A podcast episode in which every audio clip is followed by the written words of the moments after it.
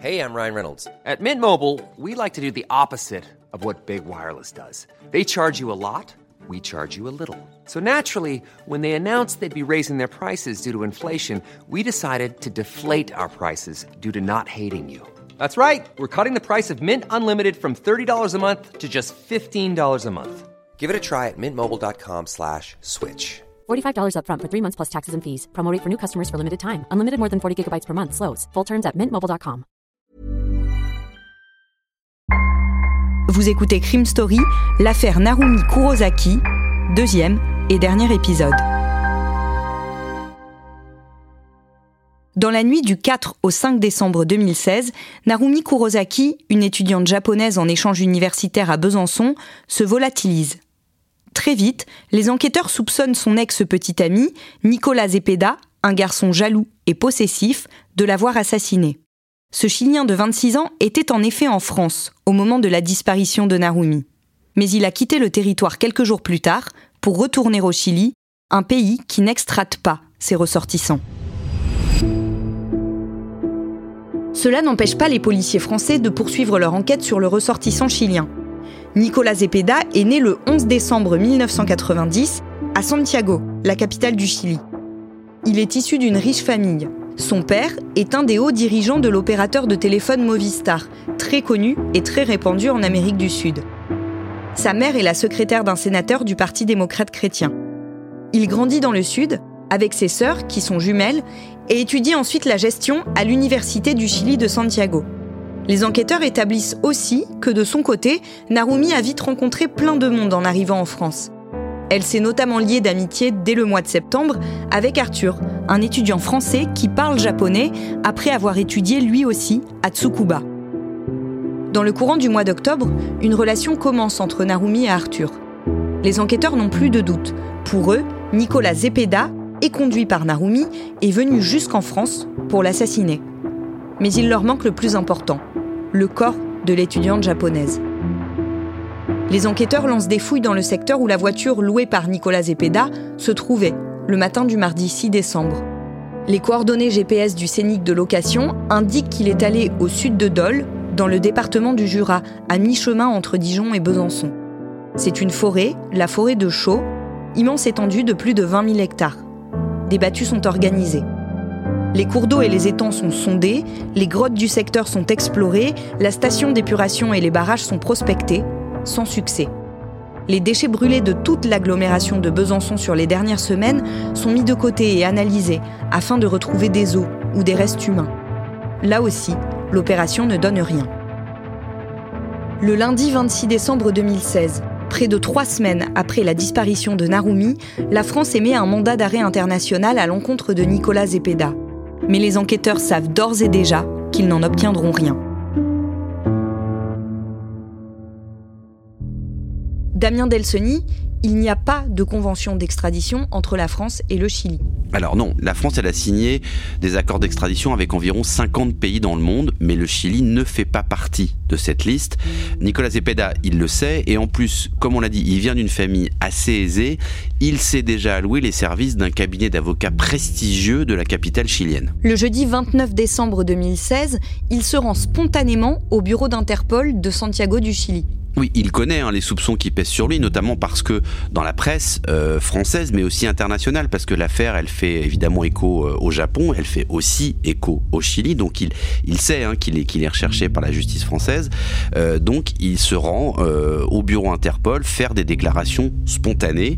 Il va expliquer que effectivement, il était bien en couple avec Narumi. Il va ajouter pendant 19 mois et 16 jours du samedi 21 février 2015 au 6 octobre 2016. On comprend bien que formuler les choses de cette manière et donner ce niveau de détail, c'est tout juste s'ils donnent pas l'heure à laquelle ils se sont rencontrés et l'heure à laquelle ils se sont séparés, ça en dit quand même déjà long sur la personnalité et même sur le profil psychologique de Nicolas Zepeda et sur la nature de sa relation avec Narumi. Il confirme aux enquêteurs qu'il a passé la nuit du 4 décembre avec la jeune femme. Oui, il raconte qu'ils ont dîné ensemble euh, à Ornans, dans ce fameux restaurant, qu'ils sont ensuite rentrés à Besançon. Il ajoute même qu'ils ont eu une relation sexuelle dans la chambre étudiante de Narumi, au cours de laquelle la jeune femme avait été, selon son expression, expressive dans ses gémissements, et que c'est sans doute pour ça que des étudiants voisins ont pu percevoir des cris. Nicolas Zepeda raconte aussi que lorsqu'il est retourné vivre au Japon après son échange universitaire, il n'était pas très épanoui. Oui, il dit que le départ de Narumi pour Besançon fin août 2016 avait créé une situation inconfortable, selon sa propre expression, au sein de leur couple, et qu'ils avaient donc rompu. Lui évoque une rupture d'un commun accord, précise qu'elle n'a pas été si difficile que cela. Ça, c'est toujours selon ses dires. Donc, ensuite, il est retourné vivre au Chili en octobre 2016, après cette séparation, parce que, dit-il, il n'avait pas trouvé de boulot, de travail au Japon. Nicolas Zepeda explique aux enquêteurs que s'il est en France au moment de la disparition de Narumi, c'est complètement par hasard. Il doit initialement se rendre à Genève, en Suisse, depuis Santiago du Chili. Lors d'une escale en Espagne, à Madrid, il reçoit un message de Narumi. Elle lui aurait écrit Mon Dieu, tu es vraiment horrible, je regrette vraiment de t'avoir connu. Nicolas Zepeda, étonné par le ton véhément de ce message, bouleverse alors ses plans. Depuis Genève, où il est arrivé entre-temps, il affirme qu'il prend un train pour Besançon et retrouve Narumi le dimanche 4 décembre. Il veut lui dire, selon ses mots, que l'amour est plus fort que la haine. Devant les agents d'Interpol, Nicolas Zepeda a réponse à tout. Pourquoi le couple a-t-il mangé à Ornans et pas à Besançon?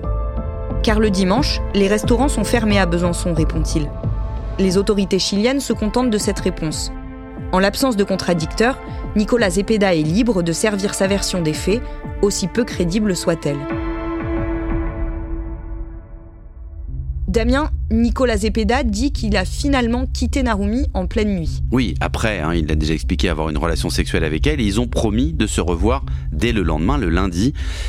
Il n'a pas de nouvelles, ils ont finalement pas rendez-vous le lundi comme prévu, le lendemain, mais bon, il cherche pas spécialement à en prendre et finit par quitter la France, en tout cas c'est ce qu'il dit, le mercredi 7 décembre. Une source judiciaire s'étonne que Nicolas Zepeda ressorte libre le 29 décembre 2016 de cet entretien avec Interpol. Oui, le commentaire est assez euh, clair il dit en France, avec tout ça, il aurait été placé en détention provisoire. Pourquoi à ce moment-là, la France n'a pas encore formulé de demande d'extradition? Parce qu'une demande d'extradition, c'est une procédure euh, qui relève presque de la diplomatie. Euh, ça demande beaucoup de, formalisme, euh, surtout avec des pays avec lesquels on n'a pas de procédure établie. Donc le parquet de Besançon annonce à plusieurs reprises que cette demande d'extradition, elle va bientôt être déposée, mais en fait, il va se passer des mois et elle va rester quelque part, non pas dans les cartons, en tout cas, elle, va être vraiment soignée pour que lorsqu'elle soit envoyée, elle soit vraiment, euh, dans les clous. D'ailleurs, la justice, le procureur de Besançon se justifiera en disant on savait qu'on ne pouvait l'adresser qu'une seule fois, donc on préférait avoir le maximum d'éléments et surtout être, euh, encore une fois, au maximum dans les clous de ce qu'il faut envoyer. Et surtout, ils espèrent toujours retrouver le corps de Narumi entre-temps. Il est évidemment faux qu'on ne trouve pas de restaurant ouvert le dimanche à Besançon, une ville de quand même 100 000 habitants. Ce détail, comme d'autres, laisse penser aux policiers français que Nicolas Zepeda a servi un tissu de mensonges aux autorités chiliennes. Le mardi 3 janvier 2017, et bien que Narumi reste introuvable un mois après sa disparition, les magistrats français ouvrent une instruction pour assassinat. Ce même jour, Nicolas Zepeda écrit à un de ses cousins Jamais un juge de notre pays n'extradera un Chilien en France. Nicolas Zepeda Contreras s'est présenté pour la première fois devant la Cour suprême de son pays, le Chili. Le mardi 14 février, il est convoqué par la Cour suprême du Chili, qui refuse de le placer en détention. Les juges estiment que le dossier est trop peu étayé côté français. Pendant deux ans, les autorités françaises tentent de réunir le plus d'éléments possible afin de maximiser les chances d'obtenir l'extradition du suspect chilien.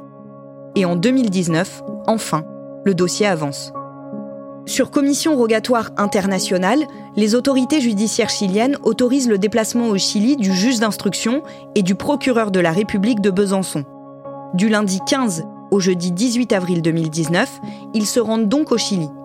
Sur place, ils interrogent Nicolas Zepeda par l'intermédiaire d'un magistrat chilien, comme le veut la procédure. Le suspect utilise son droit au silence et refuse de se soumettre aux analyses génétiques. Les autorités françaises envisagent alors de transmettre le dossier à la justice chilienne pour qu'il soit jugé dans son pays, puisque le Chili refuse de l'extrader.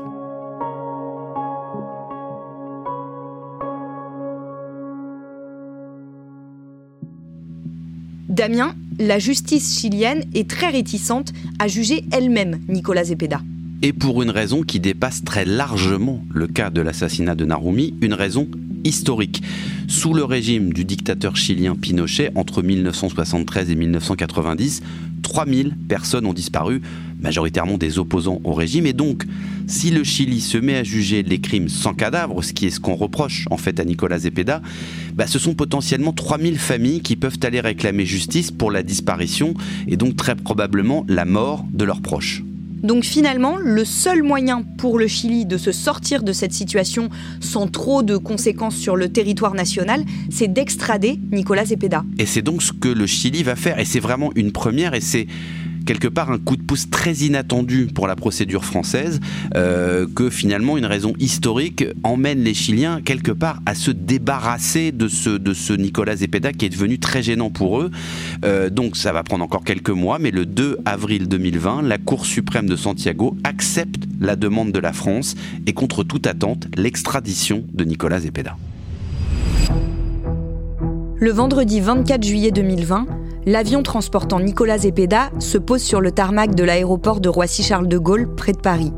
Le jour même, il est présenté à un juge et mis en examen pour l'assassinat de Narumi. Nicolas Zepeda est entendu à trois reprises. Le mercredi 30 septembre, le mercredi 21 octobre et le mercredi 9 décembre. Les trois fois, il nie avoir tué Narumi. Son procès s'ouvre un an et demi plus tard, le mardi 29 mars 2022 devant la cour d'assises du Doubs à Besançon. D'abord, regardez cette image forte. Pour la première fois, les proches de Narumi Kurosaki se sont retrouvés face à Nicolas Zepeda au premier jour de son procès. Nicolas Zepeda est impassible. Pourtant, il encourt la réclusion criminelle à perpétuité. Damien, ce procès est un procès hors norme parce qu'il y a une dimension très internationale. Il y a la famille de Narumi qui est venue du Japon, qui est présente dans la salle. Euh, on le sait, Nicolas Zepeda, il est chilien, donc il y a des médias qui viennent du Chili, du Japon, et évidemment des médias français euh, qui suivent tout ça. Et puis il y a cette intensité quand même dramatique parce que euh, au moment où s'ouvre le procès pour assassinat, on n'a toujours pas retrouvé le corps de Narumi. Le procès dure deux semaines et à aucun moment Nicolas Zepeda ne flanche il va rester euh, campé sur ses positions qu'il défend depuis euh, des années maintenant. Il répète euh, à l'envie qu'il n'a pas tué Narumi. Il reste assez impassible à peu près tout le temps, y compris quand le verdict va tomber. Il est quand même condamné à 28 ans de prison. Il n'échange même pas un regard avec ses parents et très logiquement, quelques, quelques minutes après le verdict, il annonce via ses avocats qu'il va faire appel. Le jeudi 21 décembre 2023, Nicolas Zepeda est à nouveau dans le box des accusés devant la cour d'assises de la Haute-Saône, à Vesoul cette fois. Les 13 jours d'audience qui viennent de s'écouler n'ont pas permis à la famille de Narumi d'en savoir plus sur ce qu'elle était devenue. Son corps n'a toujours pas été retrouvé, elle n'a toujours pas de sépulture. Peu après 14h20, le verdict tombe. Nicolas Zepeda, ce jeune étudiant chilien accusé d'avoir assassiné son ex-petite amie Narumi Kurosami à Besançon en 2016, a été condamné cet après-midi à 28 ans de réclusion criminelle. Particularité de cette affaire, le corps de la jeune fille n'a jamais été retrouvé. Nicolas Zepeda est condamné à la même peine, 28 ans de prison, assorti d'une interdiction définitive du territoire français à l'issue de la peine. Ses avocats ont annoncé ce pourvoir en cassation.